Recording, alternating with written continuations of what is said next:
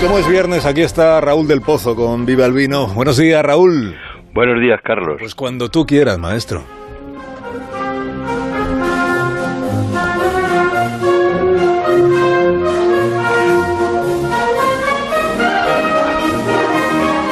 Pasó el agosto atroz, atroz, uno de los peores de nuestra vida.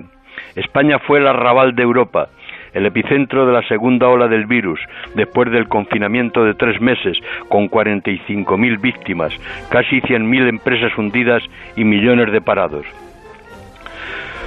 Los políticos ocultaron el veneno y los muertos. Los jóvenes prefirieron cerveza en mano a vuelo vivo. Y luego llegó septiembre, con los higos de miel y las uvas perezosas de Virgilio. Se confirmó que el PSOE era el partido del IBES y en Cataluña empezaron a preparar la diada con mascarillas cuando la utopía de la independencia ha quedado para la intimidad, porque los separatistas ya no creen en sus propias pancartas. A pesar del desastre de la primavera y el verano, confiemos en la amarilla dulzura del otoño. Los optimistas creen que la mortalidad es ahora la de una gripe y que en noviembre habrá vacuna. Te doy una exclusiva querido Carlos, por el mismo precio. La vacuna la ha pagado Carlos Slim y solo costará 14 euros en América y 36 en Europa. Y puede estar en noviembre.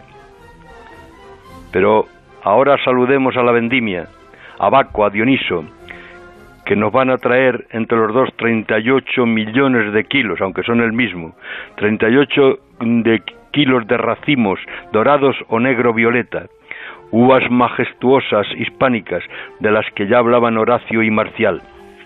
La vendimia se hace en plena emergencia sanitaria y hay miedo a los rebrotes del coronavirus, porque los temporeros de Marruecos y de Rumanía viven hacinados en barracones.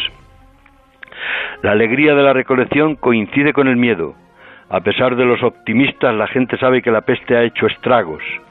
La de Constantinopla acabó con el imperio bizantino antes romano y la de Atenas acabó con Pericles, aunque Galeno intentó curar la epidemia con orina de niño.